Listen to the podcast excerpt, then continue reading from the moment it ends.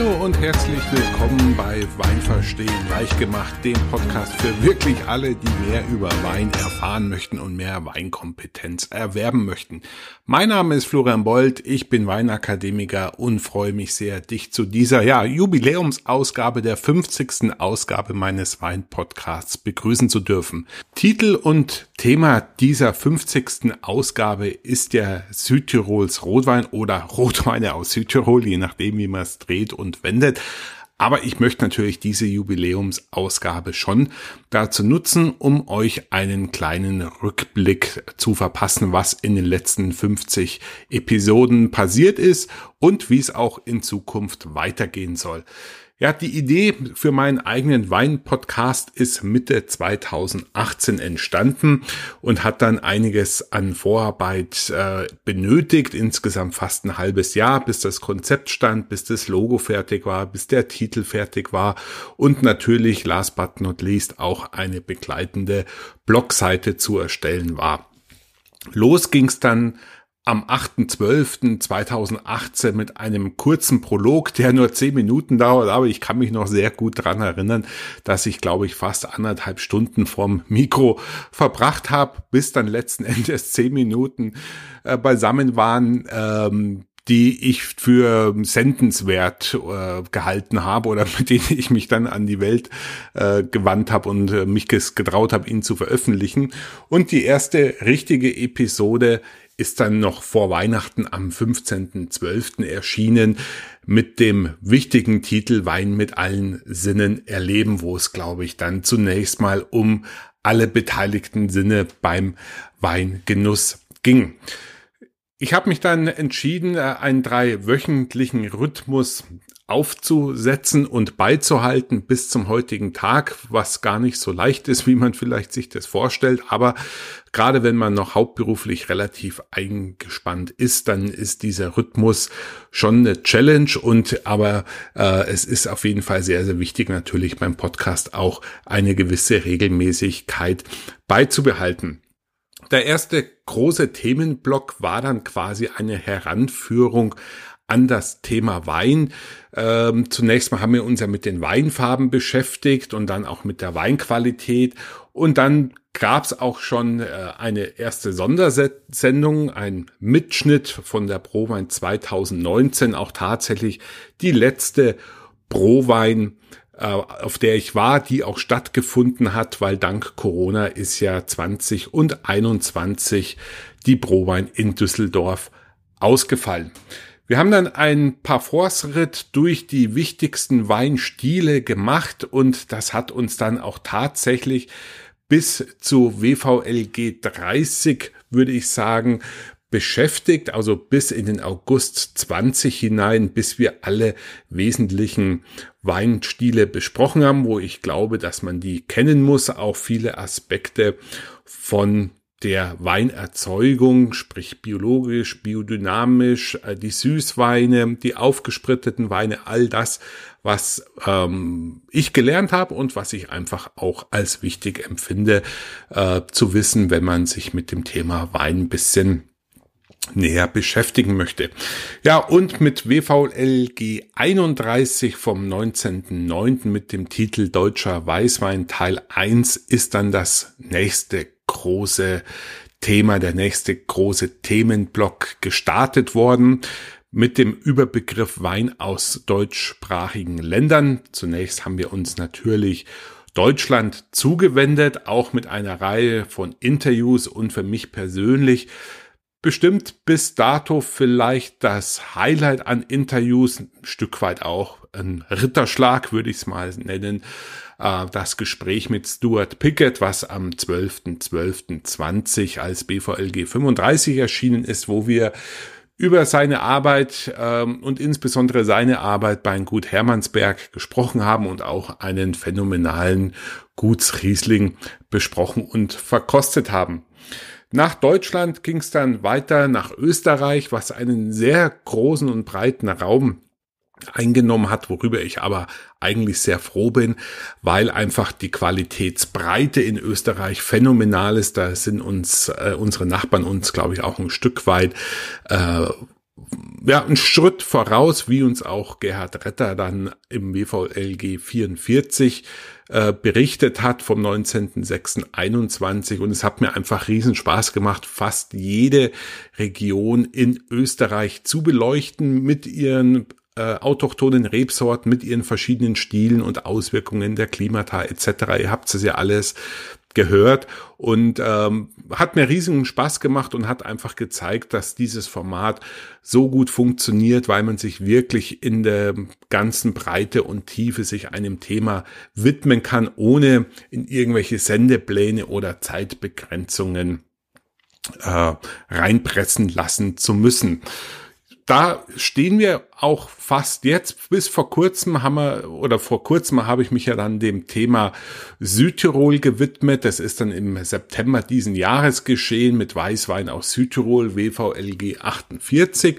Und Südtirol kommen auch noch ein paar spannende Interviews, äh, wird uns bis zum Ende des Jahres äh, noch beschäftigen. Auch einer meiner Lieblingsanbaugebiete, nicht zuletzt, weil es für mich auch eine gern besuchte Urlaubsregion ist.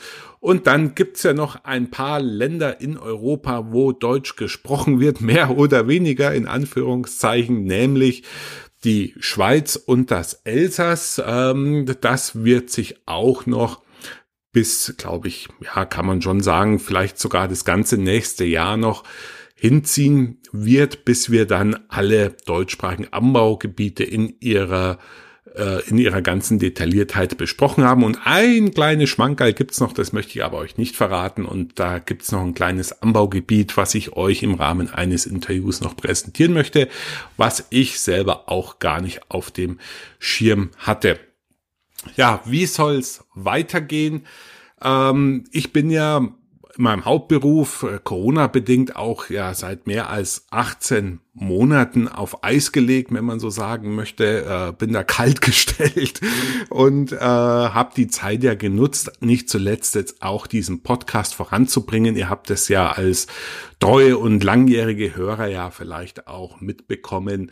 Äh, das Konzept, der Inhalt, die Struktur des Podcasts hat sich gerade am Anfang schon durchaus gewandelt, aber ich bin jetzt mittlerweile sehr zufrieden damit, wie es ist. Sprich, wir fangen immer an mit einer kurzen Einleitung. In Zukunft auch mehr bezahlter Inhalt möchte ich gar nicht verheimlichen. Bin ich auch sehr froh drüber, dass ich Sponsorpartner gefunden habe und auch Episoden in Auftrag produziere, wo ich natürlich schon schaue, dass ich ähm, die gewohnte Qualität abliefern kann. Also es geht nicht darum, dass ich jetzt Sachen erzähle oder behaupte, die ähm, ich nur sage, weil ich dafür bezahlt werde, das möchte ich aufs peinlichste vermeiden. Nein, ich möchte auch bei den bezahlten Episoden und der gesprochenen Werbung meinen Qualitätsanspruch, mein Niveau, was ihr von mir gewohnt seid, auch in diesen Episoden beibehalten. Ja, wie kann das gelingen? Relativ einfach. Die Transparenz ist sehr wichtig. Man muss diese Episoden zum einen ja auch kennzeichnen. Aber bevor ich einen Gesprächspartner quasi in Auftrag nehme oder er mich in Auftrag nimmt, besser gesagt, äh, prüfe ich natürlich vorher die Qualität der Weine, auch den Ansatz, das Konzept des Weinguts oder des Betriebs, was immer das dann auch sein mag, und schaue, ob es in mein Konzept passt, ob das äh, der Anspruch äh, auf Augenhöhe ist. Und damit fällt es mir auch sehr leicht, trotz Bezahlung authentisch, ehrlich und äh, kompetent in den Episoden zu agieren und ins Gespräch mit meinen Auftraggebern dann zu kommen. Ich hoffe da auf euer Verständnis. Ich kann euch nur versprechen, dass auch diese Episoden genauso interessant sind wie meine normalen Episoden. Ich denke, ein ganz gutes Beispiel war ja jetzt auch die Sondersendung 06 vom 16.10., wo wir die neuen alkoholfreien Weine vom Weingut Löffler aus Baden besprochen haben. Ja, Corona ist nochmal ein Stichwort. Äh, zum einen ähm, geht's ja jetzt wieder in den Herbst und Winter rein. Das heißt, es ist jetzt wieder die heiße Zeit für Weinproben, Weinseminare, Weinkurse. Ich hoffe da auch wieder sehr gut gebucht zu sein, so wie letztes Jahr. Also ich biete nach wie vor auch diesen, diese Saison Online-Weinproben an, aber dank der reduzierten Corona-Auflagen oder der 3G-Maßnahmen, wenn man so möchte, ähm, es sind natürlich auch Präsenzveranstaltungen wieder möglich. Soll heißen, wenn ihr im privaten Rahmen oder im Firmenrahmen eine moderierte Weinprobe mit mir machen möchtet, entweder online, Skype, Zoom, Teams, was auch immer, oder eben auch eine Präsenzveranstaltung, eine Präsenzweinprobe bei euch zu Hause, in der Firma, in einem Restaurant oder Hotel, was auch immer, meldet euch gerne bei mir und äh, dann schnüre ich euch ein ganz individuelles Paket, was wir dann einen schönen und unterhaltsamen Weinabend gemeinsam verbringen. Das wird diesen Herbst auf jeden und Winter auf jeden Fall noch möglich sein. Ich rechne damit, dass ich hauptberuflich dann ab Q2 nächsten Jahres wieder sehr stark eingebunden sein werde. Soll heißen, äh, es wird äh, einiges an Schulungen auf mich zukommen. Ich hoffe wirklich sehr, dass es mir trotzdem gelingt, den dreiwöchentlichen Podcast-Turnus beizuhalten. Ich gebe da mein Bestes. Aber ähm, natürlich geht mein Hauptjob auch vor, also seht es mir an dieser Stelle schon mal nach, wenn mitten nächstes Jahres dann die Podcast-Episoden vielleicht an der einen oder anderen Stelle nicht so in dem verlässlichen Rhythmus erscheinen, wie es die letzten drei Jahre der Fall war. Ja, wie geht's weiter? Wir besprechen, wie gesagt, die deutschsprachigen äh, Weine noch und dann ist dieser große Themenblock auch zu Ende. Mal gucken, wie lang sich das eben hinzieht. Und dann ähm, gehe ich mal tief in mich, ob ich dieses Podcast-Format noch äh, weiter verfolge oder ob es äh, einen neuen Podcast gibt. Ich habe hier und da auch noch eine Idee. Stand heute ist das aber erst in anderthalb Jahren zu entscheiden und vielleicht schaffen wir es ja auch dann den Selbstanspruch mit der dreistellig gewählten Episodennummer dann doch auszunutzen und vielleicht schaffe ich es ja tatsächlich auch die 100 Folgen voll zu machen. Was mir aber wichtig ist und was ich jetzt fast sträflich vergessen habe, ich möchte mich natürlich bei euch auch in erster Linie mal bedanken für euer Interesse, eure Geduld, eure Treue. Ich weiß, ich habe eine ganze Reihe von Hörern, die von der ersten Stunde an auch da sind und ich habe ja auch versucht, mit den verschiedenen Angeboten mit euch in Interaktion zu treten und einen Mehrwert euch zu bieten. Also soll heißen, wir haben ja nach wie vor noch die Chat-Plattform Throne. Ähm, die hat sich jetzt nicht so als der Weisheitsletzter Schluss äh, erwiesen, aber was ganz gut läuft, wo ich auch sehr froh drüber bin, ist die Facebook-Gruppe mit dem gleichen Namen wie der Podcast, also Wein verstehen leicht gemacht, mit knapp 400 Mitgliedern und ich bin mir sicher, im Winter werdet ihr auch wieder mehr Lust haben, da an Postings oder Diskussionen äh, teilzunehmen. Das Ganze wird natürlich wie immer flankiert auch durch meinen Instagram-Channel. Das habe ich ja auch fokussiert, habe meine Accounts zusammengelegt wo ich die Weine poste, auch mit Reels und äh, ähm, wo man mir quasi auch folgen kann und natürlich auch über Instagram und Facebook mit mir in Kontakt treten können. Das ist mir tatsächlich noch ein sehr wichtiges Anliegen. Ich freue mich immer von euch zu hören. Ihr könnt dazu auch das äh, Sprachplugin auf meiner Webpage weinpodcast.de nutzen mit dem Plugin Voisey. Dort könnt ihr auch eine Sprachnachricht dann hinterlassen, die ich dann auch sehr gerne in den Episoden wieder einbaue als Hörerfrage oder als Kommentare, wie zum Beispiel beim letzten Mal hat sich ein Erich gemeldet aus der Schweiz, der beitragen konnte, dass die höchsten Weinberge in der Schweiz liegen und nicht in Südtirol. Das finde ich einfach total klasse beispielsweise, weil so wir alle voneinander profitieren und keiner weiß alles und je mehr Interaktion und Beiträge von euch können, desto abgerundeter, vielfältiger und auch hier und da vielleicht richtiger wird letzten Endes der verbreitete Content. Also werdet Mitglied, wenn ihr bei Facebook seid. Dort können wir uns dann jederzeit austauschen. Oder ihr könnt natürlich auch ganz oldschool eine E-Mail schreiben oder mich auch gerne anrufen. Und äh, ja, damit soll es äh, der kleine Rückblick zunächst äh, beendet sein. Ich hoffe, ihr findet sehr viel Gefallen nach wie vor an meinem Podcast. Löchert mich mit Fragen, macht auch gerne Themenvorschläge sehr, sehr gerne oder was ihr euch generell wünschen würdet, vielleicht auch eine kleine inhaltliche Anpassung. Darüber würde ich mich sehr freuen, weil letzten Endes mache ich das ja alles, um euch einen Mehrwert zu bieten, euch Freude am Wein zu vermitteln, mehr Kompetenz an äh, anbieten zu können, damit auch euer Weinerlebnis, euer nächster Weinkauf letzten Endes besser gelingt und ihr auch mehr Freude am Wein habt, weil meine äh, Philosophie ist einfach, Wein ist ein erklärungsbedürftiges Produkt und je mehr man weiß, desto mehr Spaß macht er einfach, wenn man ein bisschen Aufgeschlossenheit und Experimentierfreude mitbringt. In diesem Sinne bleibt mir weiterhin gewogen, meldet euch bei mir, schließt die Feedback-Schleife, stellt mir Fragen, bucht auch einen Online-Weinkurs, auch das vielleicht nochmal aus kleiner Teaser. Zum 50. Jubiläum meines Podcasts biete ich euch einen äh, zehnprozentigen Gutschein für meine Online-Weinkurse, also nur für die Kursgebühr auf der Seite online-weinkurs.de an. Dort könnt ihr dann in der Kasse auf der Kassenseite den Gutscheincode eintragen und kriegt so zehn Prozent auf die Kursgebühr und damit hoffe ich einfach auch nochmal hier auf einer ganz systematischen und auch, äh, wie soll ich sagen, vielleicht ein bisschen nüchterneren Art und Weise euch die Zusammenhänge in der Weinwelt zu erklären, um eben euren Wissensdurst, um im Bild zu bleiben, auch an der Stelle im Rahmen eines Video-on-Demands Angebots anzubieten, wo ihr die Weine, oder die Weine sage ich schon, die Videos beliebig oft anschauen könnt. Ihr könnt bei mir dort auch die Weine oder Stellvertreter Alternativweine bestellen, um eben die praktischen Übungen dann auch ganz bequem von zu Hause aus nachzuempfinden. Also damit soll es jetzt wirklich genug sein. Ich glaube, ich habe auch nichts vergessen. Ich schaue gerade noch mal auf meinen Zettel. Nee, das soll es gewesen sein. Ich freue mich über euer Zuhören, eures Feedbacks über neue Hörer. Ich arbeite ständig dran, auch unter den Top 12 in der iTunes Kategorieübersicht Essen drin zu bleiben. Ist auch nicht so leicht, weil ständig neue Podcasts kommen.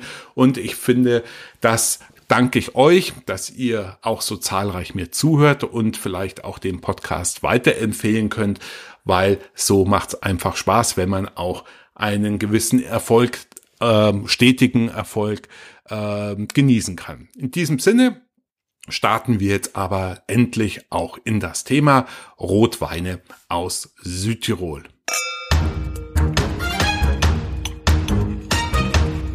Ja, Südtirol bietet ja nicht nur ausgezeichnete Weißweine, wie wir in den letzten beiden Episoden ja kennengelernt haben, zum, natürlich en Detail und äh, in einer faszinierenden Art und Weise in dem Gespräch mit Armin Krattel von der Eisakthaler Genossenschaftskellerei, sondern wie wir dort in dem Gespräch ja auch erfahren haben, war gar nicht mal bis vor allzu langer Zeit äh, Südtirol ja in erster Linie ein Rotweinanbaugebiet. Das hat sich jetzt in den letzten, ja, sagen wir mal, äh, 30 Jahren vielleicht äh, sehr stark verändert in Richtung Weißweine.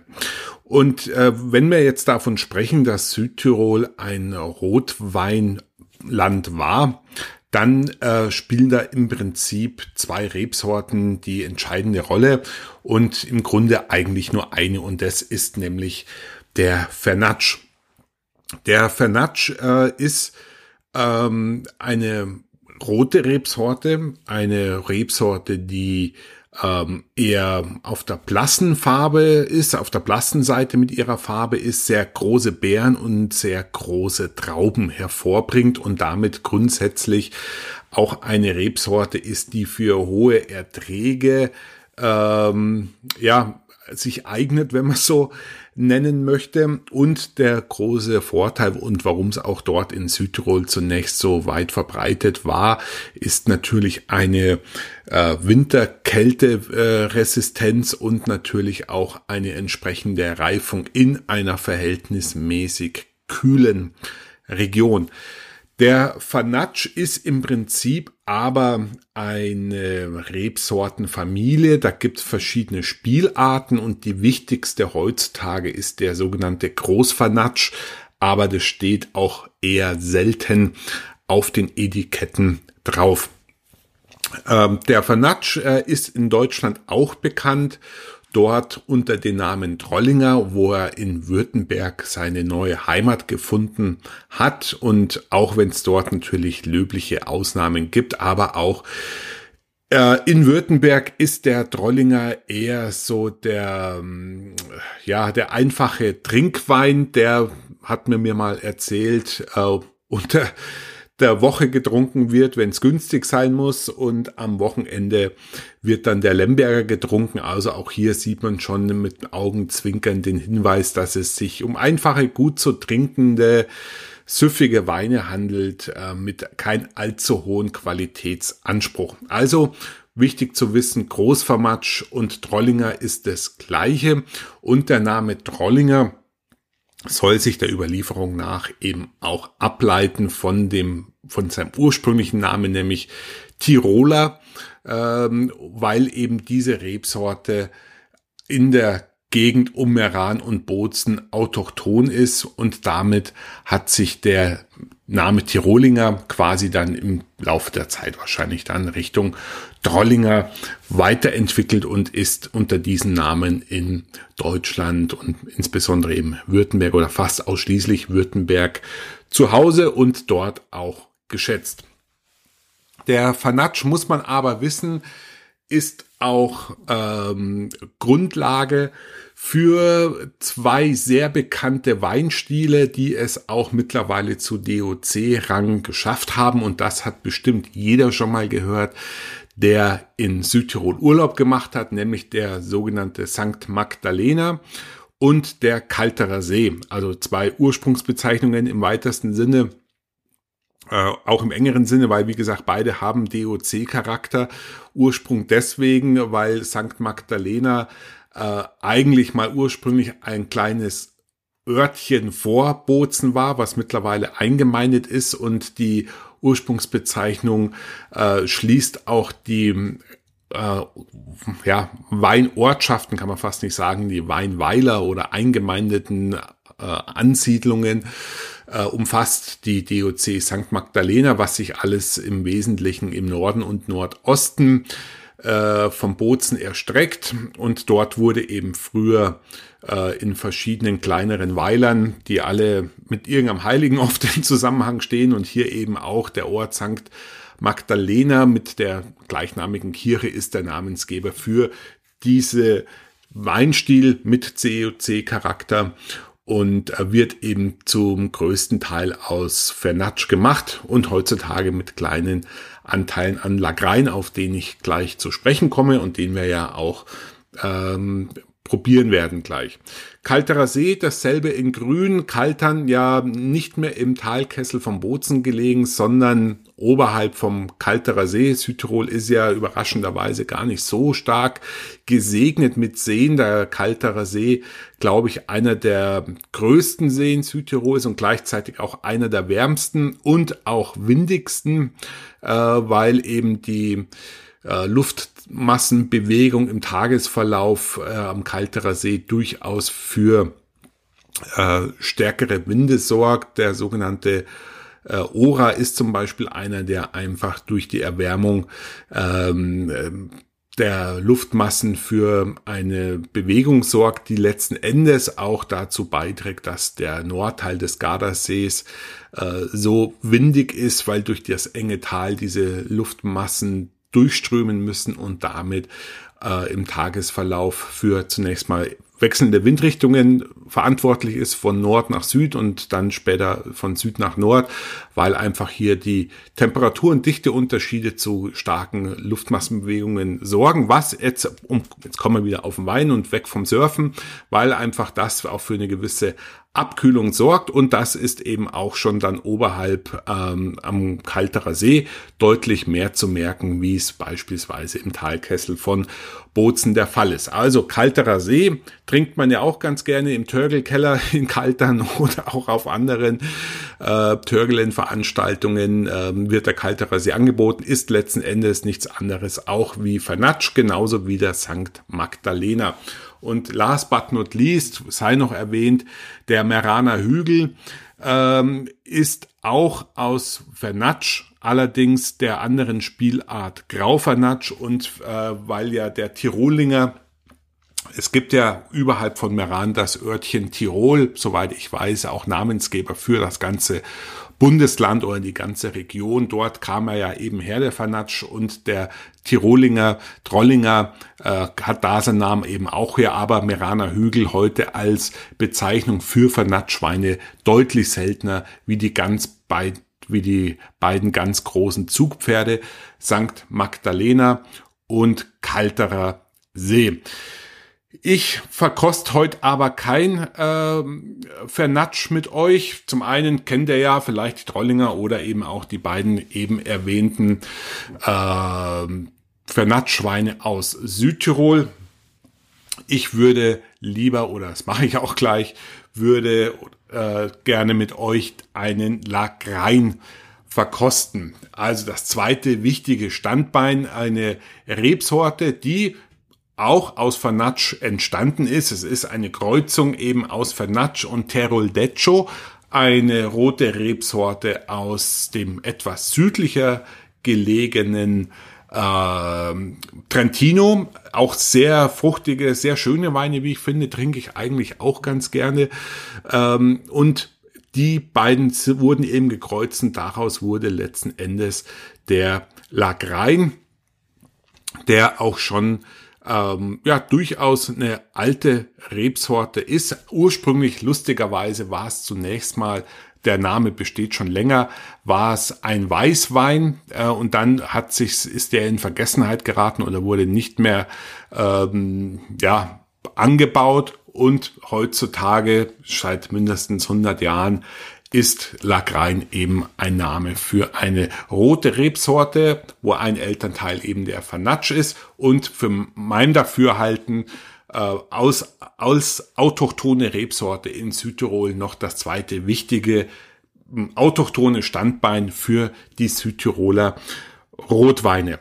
Und diese Weine gelingen oft mit viel höheren Qualitätsanspruch, eignet sich auch sehr gut für Holzfassausbau, ist vielleicht auch einfach der, ja, qualitativ höherwertigere Wein, der mir persönlich dann auch ein bisschen mehr Spaß macht, wie der leider allzu oft gefällige äh, Vernatsch. Ja, ich habe mich für ein Lagrein von dem Weingut oder auch Genossenschaft äh, Schreckbichel entschlossen.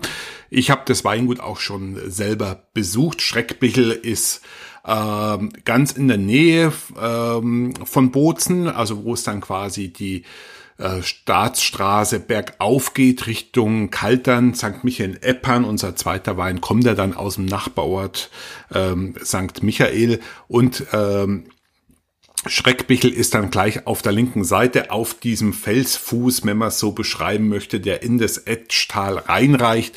200 Meter ungefähr oberhalb der Talsohle gelegen auf einem Hochplateau, würde man es vielleicht beschreiben können und damit eben äh, auch klimatisch schon ganz anders wie der Bozener Talkessel. Ja, Schreckbichel, wie gesagt, ein äh, sehr schönes äh, Weingut, eine schöne hm, Kellerei, die ich auch eben selber schon besucht habe, mit einem typischerweise, wie wir es ja auch erklärt bekommen haben, mit einem größeren äh, Sortiment. Interessanterweise stellen die den roten Lackrein im Augenblick gar nicht mehr her, sondern nur den Rosé, der übrigens in Südtirol dann auch Kretzer genannt wird und Lackrein ist eine Rebsorte, die ganz gerne für die Roséweinerzeugung verwendet wird.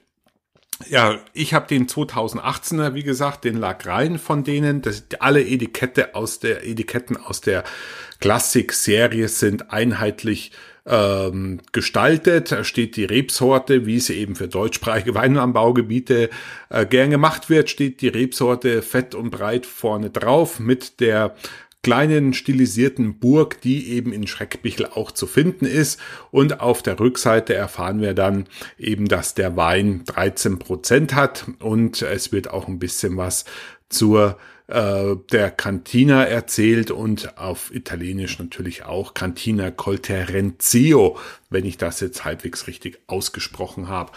Ansonsten ist es eine ganz normale Burgunderflasche mit Granulatkorken, also macht auch Spaß beim Öffnen und ich schenke mir einfach mal ein Glas ein. Und was man hier schon sieht, ich nehme jetzt ausnahmsweise mal untertags auf äh, mit Sonnenlicht. Ja, die Farbe des Weines ist schon sehr kräftig und äh, schon eine gewisse Transparenz, aber viel dunkler als der Fernatsch. Ist jetzt nicht eine so undurchdringliche äh, Struktur, wie man es jetzt vielleicht vom Cabernet oder so erkennt. Also da erahnt man schon den eher farbschwachen Elternteil, aber nichtsdestotrotz, der Teroldeccio ist eine sehr farbkräftige Sorte und die geben dann eben dies als Kind hier kommt eben so eine dunkelrubinrotige, aber leicht transparente Weinfarbe heraus. Ähm, 2018, also schmaler, wässriger Rand. Der Wein ist blitzeklar, also ich denke mal eine ganz traditionelle Herstellung. Dann riechen wir mal rein in den Wein. Ja, schön bärig, bisschen, ja, bärig ist eigentlich das erste, ein bisschen ähm, schon eine Fruchtbombe, vielleicht ein bisschen teerig sogar. Mhm. Der Alkohol ist riechbar, aber steht jetzt nicht im Vordergrund. Man merkt einfach, es ist schon ein saftiger, fruchtsüßer Wein. Mhm. Vielleicht ein bisschen feige noch.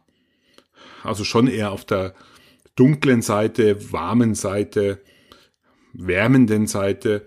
Ein bisschen ätherisch kommt er mir auch vor. Mag jetzt an den Alkohol liegen, aber 13 Prozent ist jetzt auch nicht so dramatisch. Schwenke ich nochmal. Ja, da verschiebt sich ein bisschen. Hm, sehr reif wirkt er für mich auf jeden Fall. Ja.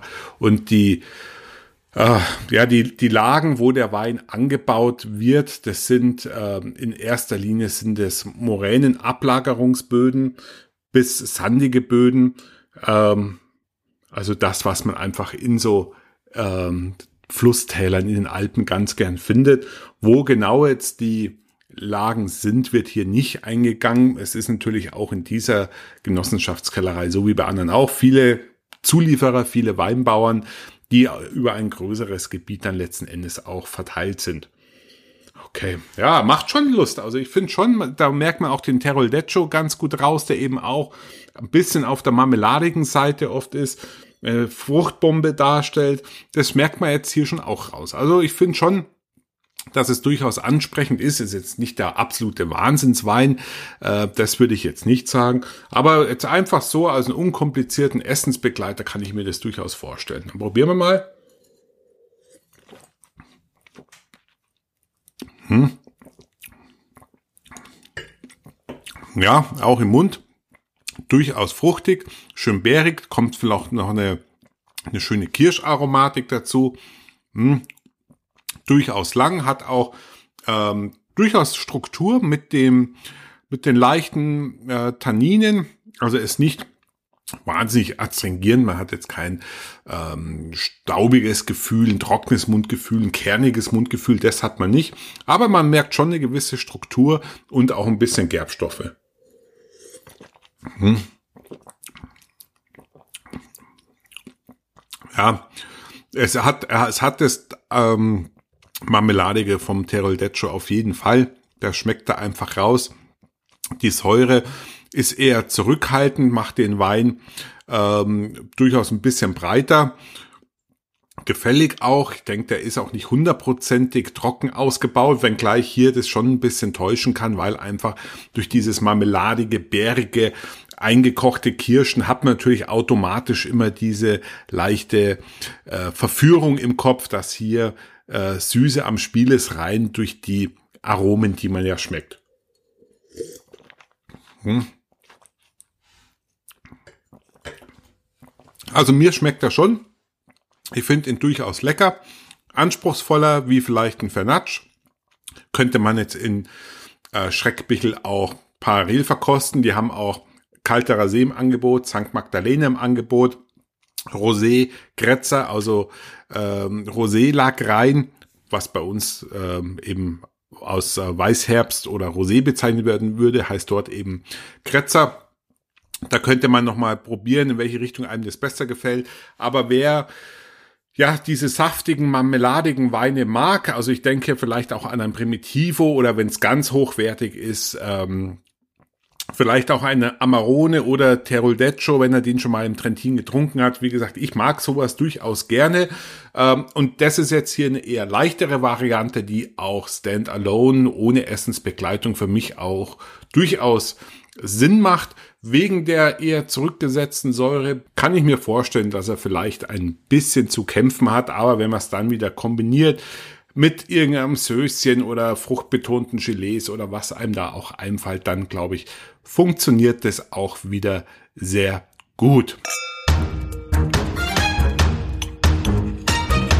So, dann kommen wir jetzt zu unserem zweiten Rotwein von der Kellerei, Genossenschaftskellerei St. Michael Eppan. Also wenn ihr vom Bozen kommen, die Strada 42 hochfährt, beziehungsweise wenn ihr in dem Örtchen Schreckbichel wart, die Weinstraße, dann kommt ihr durch Gierlan, fahrt dann einfach weiter nach ähm, St. Michael und dort ist dann auf der linken Seite auch der schöne Verkostungsraum dieser tollen Kellerei zu finden. Übrigens, äh, ich war natürlich auch schon dort, aber Anlass damals war, weil ich ja so eine Süßweintante bin, wie ihr wisst, ähm, habe ich über deren Süßwein Comtesse was gelesen.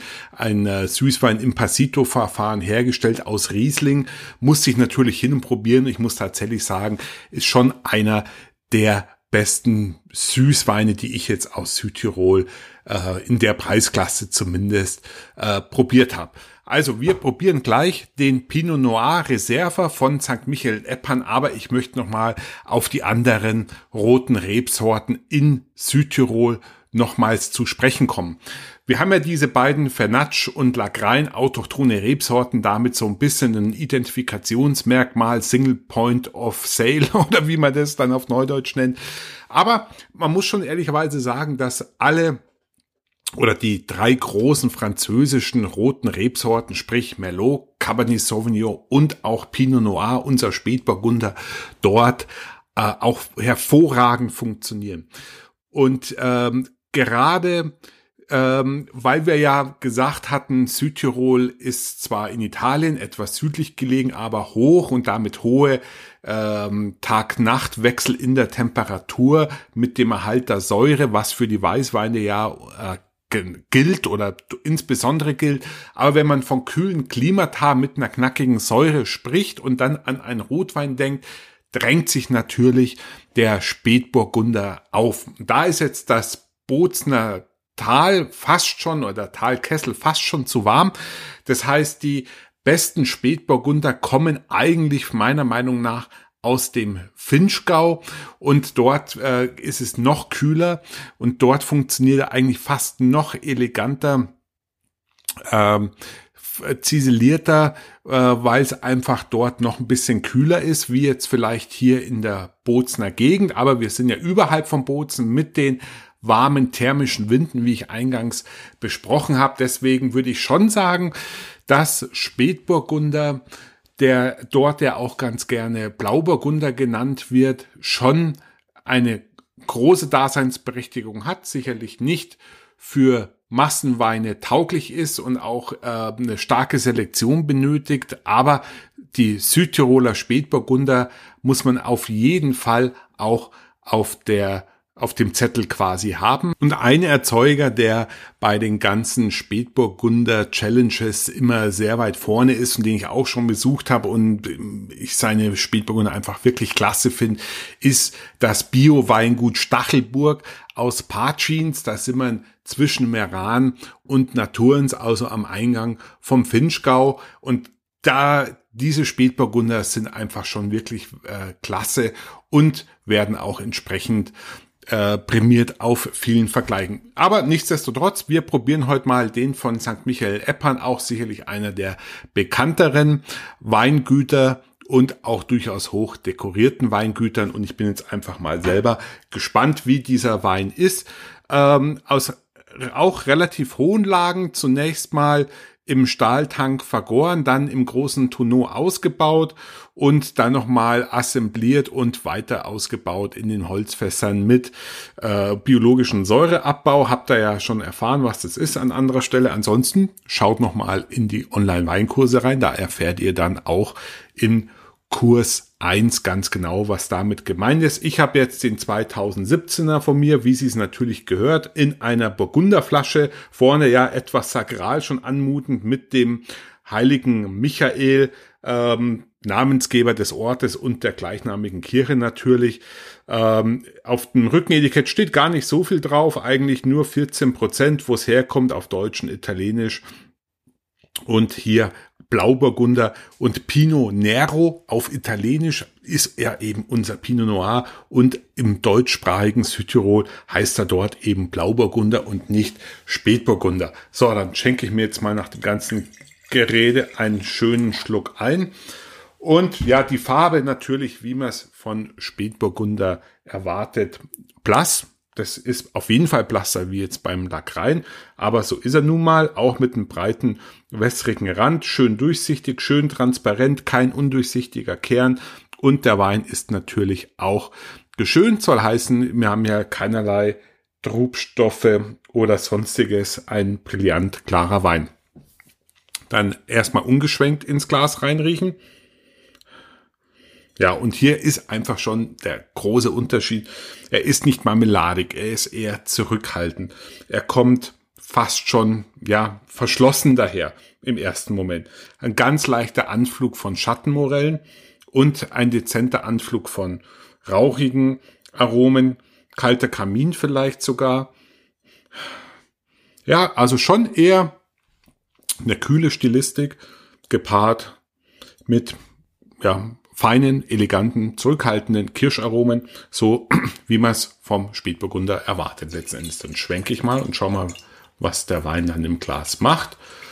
Auf der Seite von St. Michael Eppand, die Links findet ihr natürlich in den Show Notes, seht ihr auch der, auch die empfehlen hier den Spätburgunder relativ kühl zu servieren. Sie sprechen hier, ich schaue es gerade nochmal nach, ich habe es schon wieder vergessen, Sie sprechen nämlich hier von 16 Grad.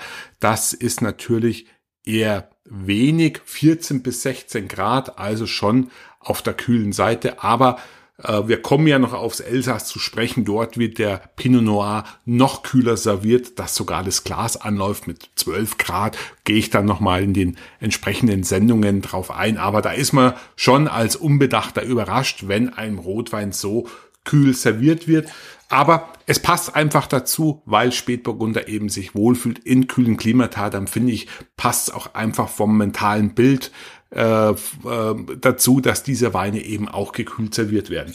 So, dann schauen wir mal, wie das geschwenkt ausschaut. Ja, da zeigt sich die Fruchtaromatik dann schon deutlich kräftiger. Haben wir ja oft schon gehabt, den Effekt, dass ungeschwenkt die Weine, die Holzfassaromen im Vordergrund stehen, die Frucht ein bisschen Hintergrund tritt. Und hier ist es jetzt auch der Fall. Ja, klassische Kirsche, würzig, ein bisschen Oregano oder Thymian noch dabei, Schattenmorelle, schon äh, vollreif, gar keine Frage. Und ein schönes Spiel zwischen Frucht und Holz, was eben das Wörtchen Reserva auf dem Etikett letzten Endes auch äh, verspricht oder suggeriert. Auch hier haben wir Moränenschutt als Boden und äh, die Weine, Weinreben sind im Guyot erzogen, also im ganz normalen Drahtrahmen und haben zum Teil sogar schon ein ordentliches Alter von 26 Jahren. Das finde ich dann immer schon schön, dass man eben auch in, ja, das ist jetzt schon die Selektionslinie, also äh, nicht mal die Einstiegslinie, aber in dem Preisniveau einfach dann schon auch in den Genuss von alten Rebstöcken kommt. So, dann probiere ich mal. Hm. Ja, schon zupackend richtig, ne? Die Säure kickt rein, sehr frisch, sehr vital. Nicht zu spitz, aber man ähm, speichelt schon ganz schön ein. Also da ist viel Säure drin. Laut den äh, Analysedaten um die 6 Gramm. Also nicht allzu viel, aber man merkt schon, hier ist eine knack, viel knackigere Säure am Start, wie es beim Lagrein der Fall war. Und äh, das macht natürlich dann auch sehr viel Spaß mit etwas fettreicheren Speisen, weil dort die Säure dann dort einen Gegenspieler hat und sich die beiden Komponenten dann gut ergänzen. Die Tannine auch, ich schmecke nochmal rein. Hm. Tannine schon deutlich spürbar, auch mehr wie beim Lackrein. Ist ja nicht die ganz große Domäne vom Spätburgunder, aber schöner Grip, fein geschliffen, samtig, bisschen zupackend, keine Frage, aber harmonisch, man merkt einfach, der Wein hat dadurch Struktur und Körper und ähm, halt auch länger im Mund nach, weil die Tannine einfach den ganzen Wein an, als Ganzes im Mund besser haften lassen. Der Wein hat eine schöne Länge, wie ich finde. Die Frucht ist gar nicht so kirschig. Hm. Also schon unverkennbar ein Spätburgunder. Meine Frau beispielsweise mag die Kirsche, das Kirschige vom Spätburgunder oft nicht so gerne.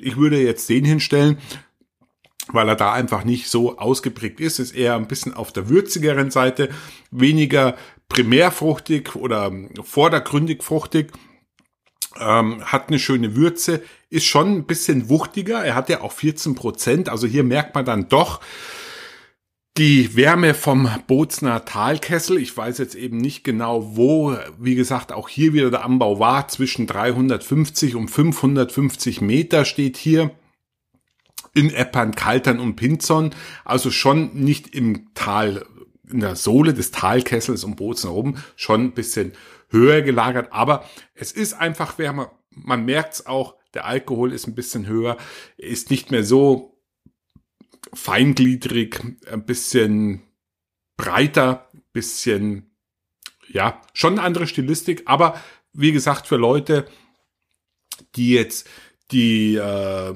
absolute puristische Eleganz mit sehr ausgeprägten Kirscharoma nicht so gern mögen, wie meine Frau beispielsweise, denen kann man sowas durchaus hinstellen. Und zur als Essensbegleiter in Südtirol passt das natürlich sehr gut, gerade wenn man jetzt vielleicht weinmäßig ein bisschen höheren Anspruch hat, kann ich mir das hier einfach sehr gut vorstellen zu den Gerichten, die in Südtirol gerne serviert werden durch die knackigere Säure. Der Wein ist länger, hat auch äh, gewisses Gegengewicht zu den deftigen Speisen. Da würde jetzt vielleicht ein äh, Rheingauer Spätburgunder vielleicht ein bisschen eher die Puste ausgehen und hier haben wir eben schon was mit einem breiteren Kreuz und dann tut er sich auch mit der örtlichen Küche etwas leichter in Ring zu steigen und auch sich im Mund dann letzten Endes zu behaupten. Ja, das äh, war's zum Spätburgunder. Wie gesagt, ich würde vielleicht sagen, ist das äh, durchaus eine Karte, auf die in Zukunft auch gesetzt werden kann in Südtirol. Ähm, erwähnen möchte ich, wie gesagt, noch, dass auch Merlot und Cabernet Sauvignon in Südtirol gut funktionieren. Allen voran der Merlot, meiner Meinung nach, äh, gibt es wirklich sehr, sehr gute in Südtirol. Möchte jetzt hier gar keinen explizit nennen, auch wenn ich da einen im Hinterkopf habe. Aber geht mal selber auf die Reise, konzentriert euch vielleicht erstmal auf die autochthonen Rebsorten, dann geht den Umweg in Anführungszeichen über den Spätburgunder und dann probiert einfach auch nochmal die Cabernets und die Merlots reinsortig, vielleicht auch als Cuvée und dann werdet ihr auch merken, ähm, es wird hier in großer Kunst und in einer echt faszinierenden Breite französische Rebsorten im roten Bereich angebaut und ver, ähm, erzeugt, Weine erzeugt aus diesen Rebsorten, die durchaus zu überzeugen wissen, in den ganz besonderen Setting, was wir eben in Südtirol haben, sprich ähm, eine gewisse südliche Lage, nicht zu südlich und die ganzen Challenges und Optionen äh, Möglichkeiten, die der alpine Weinbau dann letzten Endes mit sich bringt. Ähm, deswegen laufen die autochthonen Rebsorten vielleicht ein bisschen Gefahr, nicht mehr als die Aushängeschilder Südtirols anerkannt zu werden, zumindest in Sachen Qualität. Ich denke mal St. Magdalena, äh, Kalterer See, der Vernatsch und der Lagrein werden für immer und ewig natürlich mit Südtirol in Verbindung gebracht, ganz klar. Aber sie taugen einfach nicht, sich vielleicht auch als Anbaugebiet qualitativ hervorzutun. Und das ist ein bisschen die Krux, weil natürlich Cabernet, Merlot und Spätburgunder in vielen Anbaugebieten zur Hochform auflaufen und dort perfektioniert werden. Und wenn ich jetzt hier als untyp, Itali für Italien untypisches Anbaugebiet auf französische Rebsorten setze, habe ich natürlich marketingmäßig und wahrnehmungsmäßig vielleicht ein kleines Problem mit in besten Worten aller Weltstrauben in Erscheinung zu treten. Deswegen ähm, ist auch ist es diese Spagat oder Gratwanderung, wie uns Armin Grattel erzählt hat, die für viele im Kopf stattfindet. Zum einen möchte man sich fokussieren, man möchte ein Aushängeschild haben, um sich am Markt behaupten zu können. Und auf der anderen Seite ist es äh, selbst aus kleine Anbauregionen so vielfältig durch die steilen Täler und den alpinen Anbau, dass einfach viele Möglichkeiten da sind, äh, die autochthonen Rebsorten nicht für die absoluten Qualitätskiller äh, zu verstehen sind, ist man gezwungen, und nutzt auch das Potenzial mit anderen Rebsorten. Und so hat man natürlich einen sehr, sehr breiten Rebsortenspiegel, der eben jetzt es nicht leichter macht, Südtirol mit einer Rebsorte, vielleicht mit zwei für jede Weinfarbe, eine in Verbindung gebracht zu werden. Und da hat mir das eben sehr gut gefallen, von der Eisacktaler Kellerei auf den Kerner zu setzen. Die Frage ist, gibt es was ähnliches auf dem roten Bereich?